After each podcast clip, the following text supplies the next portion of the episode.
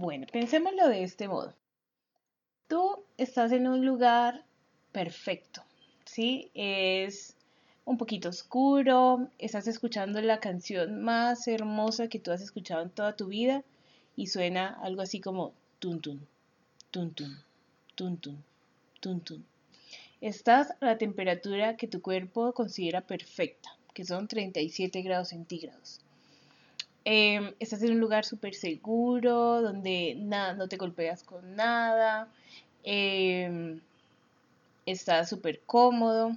Puedes dormir todo lo que quieras porque te arrulla un movimiento increíble y sientes que tu vida hasta ese punto es perfecta. Pero llega un momento en que todo cambia y de un momento para otro sales a un lugar frío, iluminado, todo el mundo te toca, em, está haciendo mucha bulla y ese olor, esa sensación tan cómoda ya no está, no encuentras en dónde está ese cuerpo en el cual tú te sentías súper cómodo. Pues bueno, esa más o menos es la situación que le ocurre a cada uno de nosotros cuando nacemos. Dentro de la pancita de nuestra mamá estábamos supremamente felices y teníamos una vida perfecta. Nos sentíamos frío, nos sentíamos hambre, nos sentíamos dolor, nos sentíamos em, presión, estrés, nada. Estábamos en el lugar idílico. Y de un momento para otro, cuando nacemos, nuestro ambiente cambia del cielo a la tierra.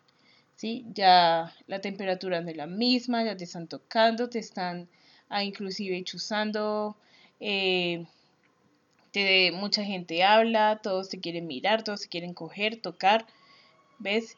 Y esa, esa persona en la que tú estabas acostumbrado, que era el vientre de tu mamá, y ahí estabas acostumbrado al olor de tu mamá, ya no lo sientes, ¿sí? Entonces, ahí es donde uno dice, pero ¿Cómo le ayudo a mi bebé a que pase ese periodo de una manera más calmada, más tranquila, con mm, una mejor sensación?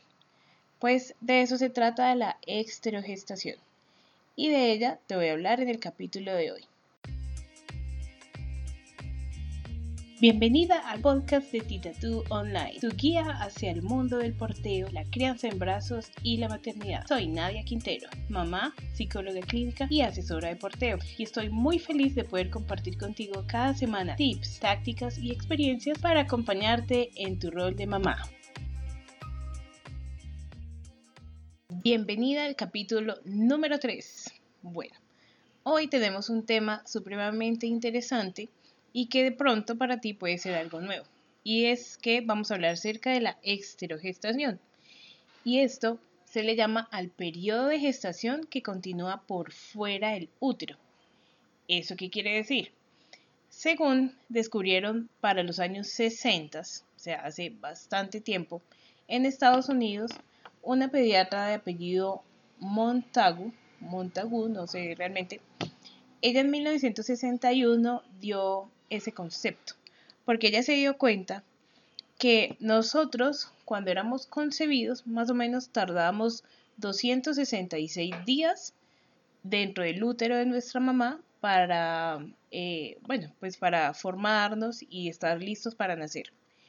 Pero también ella se dio cuenta que casi que después de 266 días de haber nacido, era que nosotros estábamos, em, digamos que capacitados para al menos movernos por nosotros mismos, que es cuando el bebé empieza a gatear.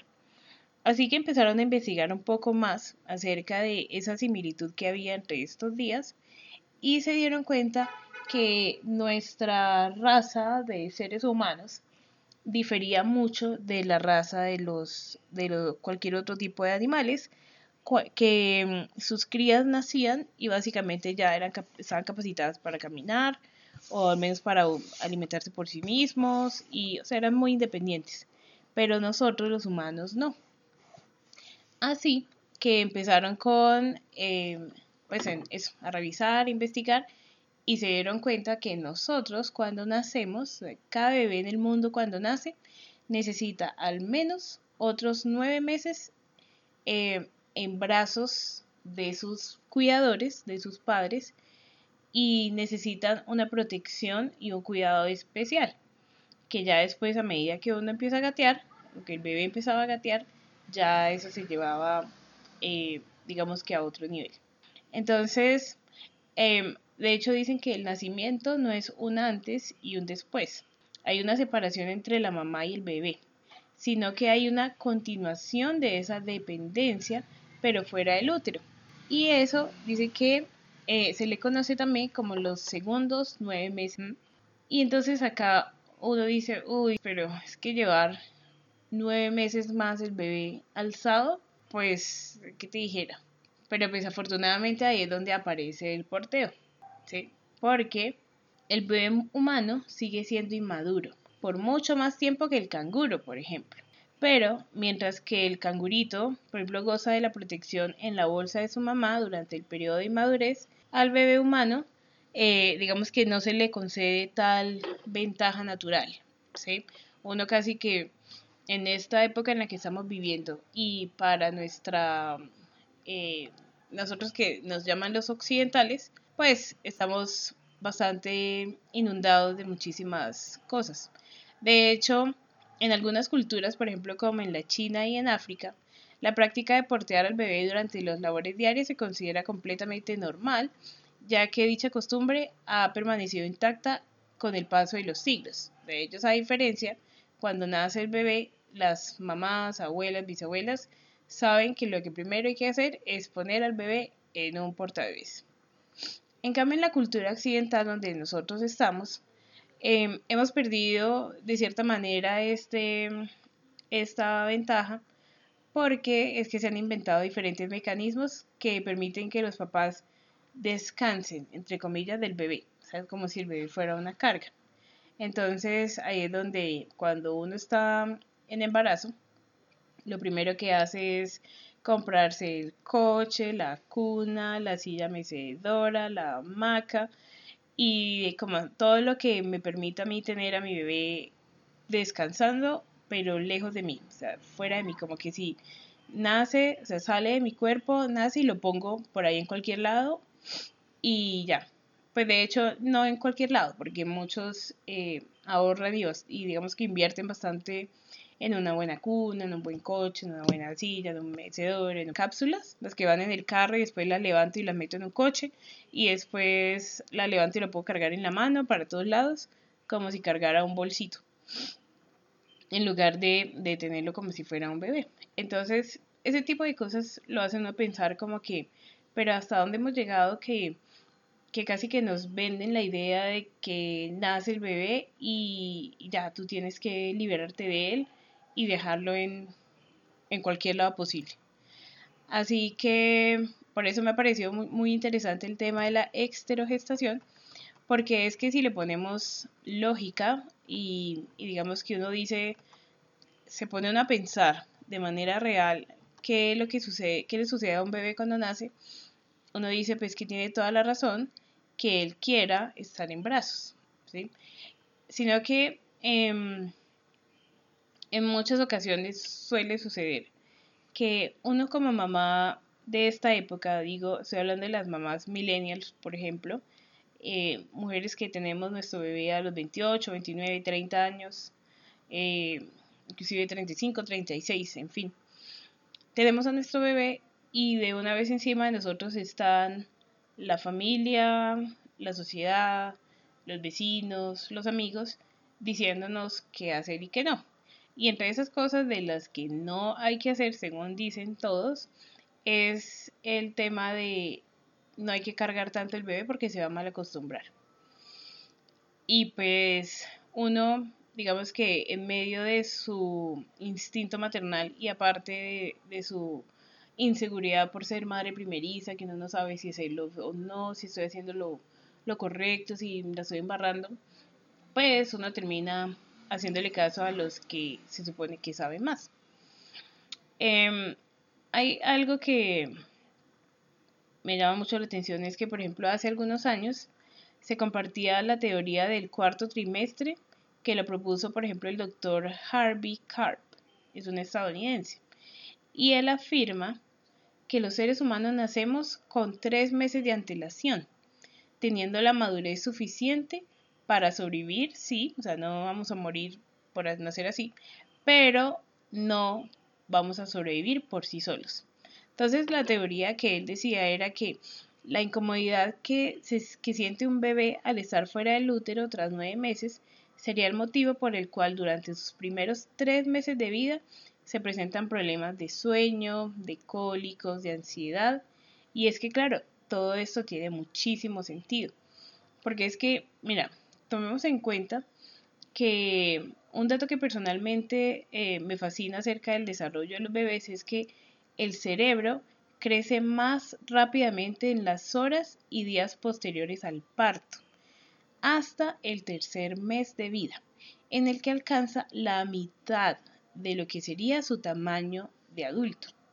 Por ello, además de atender a sus cuidados físicos durante el cuarto trimestre, también es importante cuidar su bienestar emocional y esto lo logramos manteniéndolo cerquita, viéndolo a los ojos, creando un vínculo afectivo con nuestro bebé desde el primer día. Así que viéndolo así, o sea, realmente si tú estás en embarazo y ya estás pronta a tener a tu bebé, te digo, porfis, haz oídos sordos a la famosa creencia de que los bebés se malcrían si uno los toma en brazos. Y si ya tienes a tu bebé pequeño, vuelve también, o sea, oídos sordos. Cada vez que puedas, tómalo en brazos. Y pues ahora más que nunca, o sea, un bebé necesita sentir el calor de su mamá, necesita el contacto, necesita que le proporcionen la seguridad que él necesita durante ese cuarto trimestre. Y ahí él, él recuerda, pues como todas esas cosas maravillosas que sentía que cuando estaba en la pancita, porque es que realmente él aún necesita de nuestro cuerpo. A pesar de que los bebés son llevados por las mamás en la mayor parte del mundo, cada vez son más pequeñitos, o sea, cada vez hay más bebés pequeñiticos que pasan la mayor parte de sus días. esto es muy triste. Hay bebés que pasan la mayor parte de sus días solos en una incubadora, o en un asiento inflable, o en un coche, en una em, silla mecedora, en un, em, ¿cómo se llama esto? que lo que voy a decir, una cápsula, y pasan sus noches completamente solitos en un Moisés, sí puede ser muy lindo, en una cama, así, en una cuna, pues, de último modelo, pero pasan esas noches privados del contacto y la presencia de su mamá. Entonces, uno dice, pero es que no entiendo por qué mi bebé llora tanto y no me deja dormir y yo ya estoy cansada y estoy agotada y apenas llevo una semana pero ¿te has puesto a pensar por el cambio tan gigante que pasó tu bebé? ¿Mm? Y es que la naturaleza no planeó que fuera de esa manera. Dice, una mamá y un bebé están siempre fuertemente predispuestos a estar unidos y a continuar con esa unidad después del nacimiento. Entonces, no podríamos pretender que Em, nazca nuestro bebé y yo lo tengo, lo estoy durmiendo en mis brazos y lo acuesto a dormir y de una vez se despierta, se pone a llorar y entonces yo ya me desespero que porque ya no sé qué más hacer y que ya estoy cansada y que me duele la espalda y en fin. Y, y empiezo a echarle casi que la culpa al bebé. O sea, como que, ay, mi bebé nació siendo un bebé de alta demanda. Es ahora lo que se le, se le dice a, a los bebés que lloran mucho podríamos más bien hablar, ¿por qué no decir que de pronto es una mamá de pocos brazos? Y no estoy hablando también solo de la mamá. O sea, aquí la culpa no es, ¿no? ay, pues entonces ahora las mamás son las culpables. No. Es el tema de el contacto que yo como mamá o papá le voy a brindar a mi bebé. Entonces, ahí eh, es lo que te quería traer hoy como reflexión, porque la exterogestación no es una moda. Dirán las abuelitas de ahora, de ay, pero es que ese tipo de cosas que se inventan hoy en día, tanta cosa que sale ahora que eso es nuevo. Y mentiras, sea, como lo habíamos hablado la vez pasada en el del porteo, eh, eso sucede de los siglos de los siglos. Es que nomás la naturaleza es tan perfecta que el bebé trae un olor específico y la que es mamá, y si me estás escuchando, sabes exactamente de qué te estoy hablando. Cuando nació tu bebé, olía de una manera deliciosa. De esa manera, o sea, es tan rico que uno no lo quería soltar y, y quería olerle la cabecita todo el tiempo, me pasaba a mí quería olerle la cabecita y el cabellito todo el tiempo. Y es algo que se produce, o sea, eso es, no es casualidad, el bebé, digamos que intencionalmente, o la naturaleza, hace que el bebé nazca así para que yo como la mamá de ese bebé me comprometa a cuidarlo y quiera protegerlo a capa y espada. Entonces, si es para, para ti tan delicioso tener a tu bebé en los brazos, arrullarlo, olerle esa cabecita que huele delicioso, pues ¿por qué dejar de hacerlo? Bien, sí, nosotros somos humanos, también nos cansamos y eh, las primeras semanas de vida de un bebé pues no son fáciles. Entonces, en esas situaciones, ¿qué es lo que uno debería hacer? Pues la solución es portear. ¿Qué es eso de portear? Es tener a tu bebé muy pegado a tu cuerpo la mayor parte del día. Ok, Nadia, ya entendí, pero entonces ¿cómo hago cuando me duela mucho la espalda? Pues portear, porque de hecho existen em, diversos tipos de portabebés, como por ejemplo el fular elástico, que es como uno de los más famosos para los bebés recién nacidos, y es que tú lo anudas de cierta manera que tienes a tu bebé pegado al pecho fácil, le puedes oler la cabecita, sabes si está respirando bien, eh, lo puedes alimentar ahí mismo y tu espalda descansa. Y como tu bebé también está pegadito a ti, que es lo que él quería, pues no va a llorar. Y entonces un bebé que no llora es una mamá feliz. Y entonces, de paso, cuando uno tiene el bebé como tan cerca de uno, logras empezar a identificarle muy rápido cuáles son los diferentes sonidos y señales que él, lanza para decirte que tiene hambre, que tiene sueño, que está cansado, que necesita que le cambien el pañal. Y ese tipo de cosas pues solo se pueden saber cuando uno tiene al bebé eh, muy pegadito de uno. Entonces, miren que hay dos tipos de gestaciones.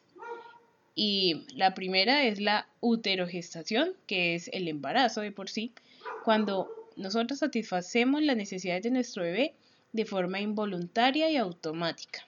¿sí? Uno sabe que dentro de la pancita ellos están siendo alimentados, están protegidos, están calientitos, están seguros. Y de paso, ellos están también muy tranquilos porque escuchan nuestra voz, escuchan nuestro corazón y eso los reconforta, los tranquiliza y los hace sentir perfectos. Pero después de eso, a los nueve meses, llega la exterogestación. Entonces es donde vamos a gestar por fuera del útero. Y en ese momento es que nosotras como mamás comenzamos a cubrir de manera voluntaria las necesidades de nuestro bebé. Y eso ayuda al desarrollo físico, emocional y psicológico. ¿Sí? De hecho, mira, cuando nuestros hijos nacen, ellos de una vez nos buscan, ellos mueven la cabecita hacia nuestra voz porque eso los calma. Ellos buscan nuestra piel porque nuestra piel les ayuda a regular a ellos la temperatura. Buscan nuestro pecho porque eso les ayuda a ellos a recibir el alimento. Y buscan nuestros brazos porque eso les hace sentir que vuelven a estar protegidos como en nuestro vientre. Es casi que su hogar porque es que nuestro vientre fue su hogar durante nueve meses. Y bueno, no solamente entonces vamos a hacer un acto de altruismo teniendo a nuestro bebé alzado, no, porque es que nosotras como mamás también nos beneficiamos de ese contacto. Físicamente, ¿sí? gracias a tener a nuestro bebé em, pegado a nuestra piel, se desarrolla mejor la lactancia. Nuestro útero, por ejemplo, se recupera de tamaño, ¿sí? vuelve a estar pequeño y emocionalmente nos conectamos y nos enamoramos de nuestro bebé. Y todo ello fortalece el vínculo entre madre e hijo y nos sienta unas bases para el desarrollo posterior, ya que llevar al bebé en brazos o portearle imita el ambiente del útero que junto con el balanceo de la madre le crea un entorno familiar y de protección. Lo más importante de eso es que nuestro hijo recibe el contacto inmediato, recibe caricias, besos, abrazos, porque es que, dime, si tú has porteado en algún momento, ¿tú te resistes a acariciar y darle besos a tu bebé? O sea, uno no se pone el bebé como si fuera una blusa y me olvido el, resto del día qué blusa me puse. No, uno cuando tiene el bebé en el fular, en un cargador, en el pecho de uno, uno todo el tiempo, sin darse cuenta, está dándole besitos, está acariciando, está diciéndole cosas lindas, lo está mirando. De hecho, no es mirar, es como que uno lo contempla y, los miran así con esos ojos de enamorada. Porque es que eso es lo que despierta tener el bebé. Y mira que tu bebé, cuando está en ese momento, se siente amado y tranquilo. Y se siente confiado porque sus necesidades están cubiertas. Y es que Em, uno dice, no, pero es que no solamente son los bebés los que necesitan el contacto, los que se sienten bien con el contacto.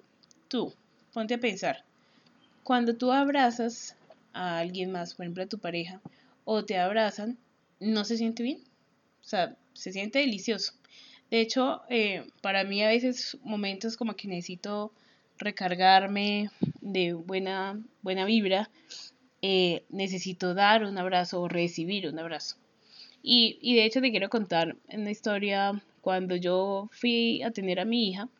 Eh, bueno, a mí me indujeron el parto y estaba con mi esposo en la sala pues mientras me daban las contracciones y bueno, llegar el, el gran momento de conocer a mi bebé. Em, recuerdo que entonces yo había buscado por internet y por videos, por YouTube, las mejores posiciones para, para las contracciones, que porque mm, eso dependía pues de cada cuerpo, si era acurrucada, sentada en la pelota, eh, acostada de medio lado, de rodillas, en fin. Y bueno, entonces con cada contracción yo empezaba a probar una posición nueva. Y a medida que iban eh, las contracciones como poniéndose un poquito más fuertes, eh, en una de esas quise que abrazarme de Ronnie. Y entonces al abrazarlo sentí como su calor, su olor y, eso me hizo sentir más tranquila y mira que esa contracción fue mucho más sencilla. Y entonces así, cada vez que llegaba una contracción nueva, de una vez le decía, ven, ven para acá, ven para acá, y yo lo abrazaba y como que lo olía y bueno, lo sentía así muy calientito, como que me daba, me daba seguridad, me daba paz. Y así fue que surgieron el resto de contracciones. Y después yo caí en cuenta de verdad la importancia de los abrazos, ¿sí? la importancia del contacto, más que el abrazo. Es el contacto piel con piel, porque cada uno de nosotros somos, estamos calientitos y nos podemos transmitir ese calor el uno al otro y, y es de las cosas más pues más reconfortantes y deliciosas que hay. Y pues si eso es uno que ya está grande y uno entiende eh, cuándo abrazar, cuándo no, o sabe que, que necesita o que no, imagínense pues un bebé, que él, para el bebé, para tu bebé, esto es algo nuevo. O sea, nace, sale de tu pancita y se enfrenta a un mundo completamente nuevo. Y la única guía que tiene eres tú, como su mamá. Entonces, en eso te invito a que pienses en tu bebé como ese ser que necesita de ti por otros nueve meses, al menos. ¿sí? Otros nueve meses donde tú lo tengas lo más pegado a ti te permita sentir tu piel, porque eso es de los mejores regalos que le podrías dejar a tu bebé ah, más adelante. Acá encontré un texto del doctor James Prescott del Instituto de Ciencias Humanísticas e investigador científico del Instituto Nacional de Salud de Salud Infantil y Desarrollo Humano. Y él dice que la privación sensorial, o sea, no tocar a nuestros bebés, no alzarlos y eso, la privación sensorial en los recién nacidos y en los lactantes produce anormalidades conductuales, ¿sí? como por ejemplo depresión, falta de control de los impulsos, el famoso, sí, el, sí, la falta de control de los impulsos produce violencia y deficiencia de autorregulación. Produce también posible abuso de sustancias y un funcionamiento inmunológico deteriorado. Así que em, una vez recuerdo que alguien decía que, claro, las calles, por ejemplo, al menos en Colombia, cuando hacen manifestaciones y se llenan eh, los jóvenes de, bueno, chicos jóvenes que empiezan a tirar piedras y se descontrolan y, bueno, en fin, hacen un, caos. Mucha gente decía que, claro, que esa era, esa era la, la generación de los niños a los que no se les podía pegar, a los niños a los que no se les podía regañar y en fin. Pero de por sí es, es, todo lo contrario. Pongámosle la lógica. O sea, una persona que ha sido criada con amor, besos, abrazos, presencia de sus padres, que ha, ha, nacido y ha crecido con esa comprensión, con muchas caricias, sería una persona que estaría resentida con el mundo, queriendo dañar todo lo que pase a su, alrededor? Pues obviamente no.